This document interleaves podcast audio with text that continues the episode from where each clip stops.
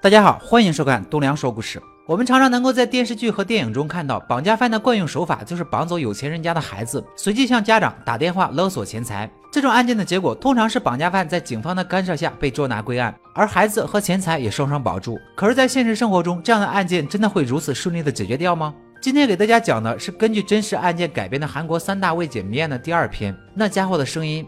主角韩金培是一名电视台的新闻主播，他在电视中拥有着绝对的正面形象。他打击罪犯，嫉恶如仇。他大胆的在电视上表达着自己对于高犯罪率的控诉。可他没有想到的是，电视机前的犯人因此记住了他的脸。危险正在逼近。韩主播和妻子有一个九岁的儿子尚宇。尚宇作为家中的独子，将来是要接韩主播的班。尚宇是一个身材肥胖的孩子，虽然韩主播并不在意这一点，但妻子非常希望尚宇能够瘦下来。因此，尚宇过着和普通小孩不太相同的生活。他需要跑步、健身、节食，甚至做针灸。妻子用尽各种方式让他减肥，所以尚宇很痛苦。但他没有办法，只能表面上按照妈妈的计划减肥，而自己总是来到一个秘密基地偷偷吃零食。他经常一边吃零食，一边模仿韩主播讲新闻。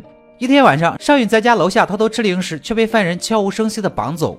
韩主播回到家，没有看到尚宇，想起最近发生的绑架杀人案，内心焦急万分。妻子觉得他大惊小怪，然而就在接到一个陌生电话之后，两人才知道尚宇是真的被绑架了。电话是犯人打来的，他要求韩主播准备好一亿韩元，不准报警，并要求两人在电话响三声的时候就要接起来。妻子陷入了焦虑，而韩主播却像什么事都没有发生一样，让妻子守在家中等待犯人的电话，并承诺会去贷款，然后找回尚宇，就出发去工作了。约定时间到了，韩主播按照罪犯的要求，在指定地点放了钱，但却没有遵照罪犯的指示回家等待。然而违反指示的并不只有韩主播，家中的妻子出于惶恐不安的局面之下，终于忍不住报了警。两人都没有想到，正是因为两人的举动，使得事情朝着不可控的方向渐行渐远。韩主播跟根据犯人指示换了两次新的交易地点，却在交易地点撞见了同一个人。他以为那是凶手，却没想到这是妻子叫来的警察。愤怒的韩主播责怪妻子做了蠢事，然而说什么都已经晚了。另一边，警察开始排查嫌疑人，同时也希望韩主播相信他们。于是金警官和韩主播在车内等待犯人的电话，而其他人则和妻子守在家中。但敏锐的犯人已经知道他们报了警，更可怕的是，犯人知道两人的一举一动，这让他们陷入了更大的焦虑之中。时间一天一天的过去，韩主播和金警官仍在车里等待着犯人的电话。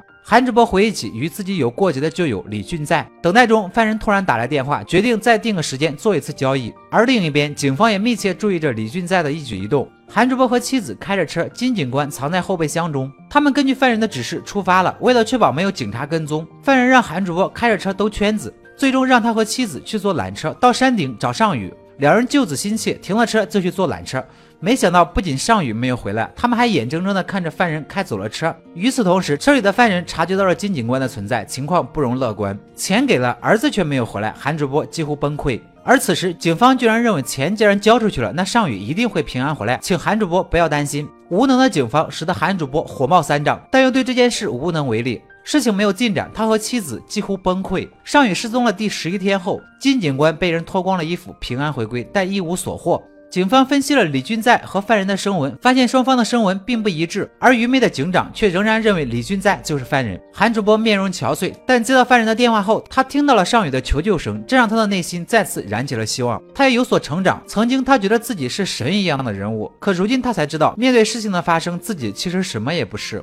而他没想到的是，此时妻子收到犯人的来信，他只是妻子穿着红色衣服，独自去给犯人汇款。警方和韩主播发现的时候已经晚了。韩主播一边再一次因为警方的无能而愤怒，一边要去找自己的妻子。而妻子在赶到目的地的途中，他感受到了自己为尚宇安排的减肥计划实行起来有多么辛苦。他越来越后悔自己曾经没有多为尚宇考虑一些。妻子好不容易赶到目的地，汇款的机器却停止了服务。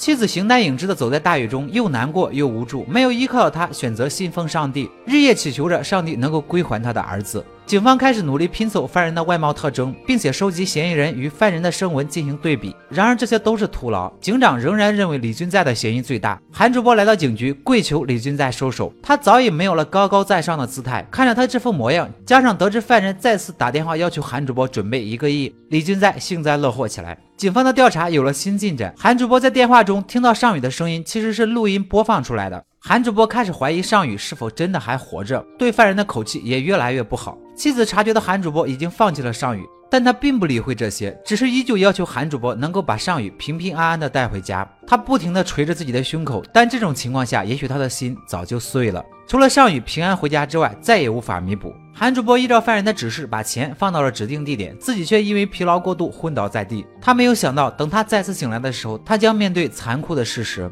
一个雨天，警方在江边找到了尚宇的尸体，他的尸体早已开始腐烂。此时距离他失踪已经有四十四天。然而，其实早就在第二天，尚宇就死于窒息。没想到，残忍的犯人竟然一直在欺骗着韩主播和妻子，进行着一次又一次的勒索和精神摧残。韩主播和妻子几乎接受不了这样残酷的事实。金警官想要安慰韩主播，于是把有犯人声音的录音带送给了他。韩主播回到电视台工作，他在新闻中强忍着情绪播报了尚宇的事件，强迫着他回忆起这段不堪回首的经历。他播放了犯人声音的录音带，看着镜头，终于忍不住痛哭着，并发誓要不惜一切代价找出犯人。故事的最后，导演的镜头停留在了这部电影中的主人公原型李恒浩的照片上。年轻美好的生命就这样消失了，实在令人惋惜。事件已经过去了二十多年，也许犯人依然活在这个世界上的某个角落。小心，也许魔鬼就在你我身边。好了，今天的故事就说到这里。喜欢我的朋友记得点赞、评论、关注一下。我们下期再见。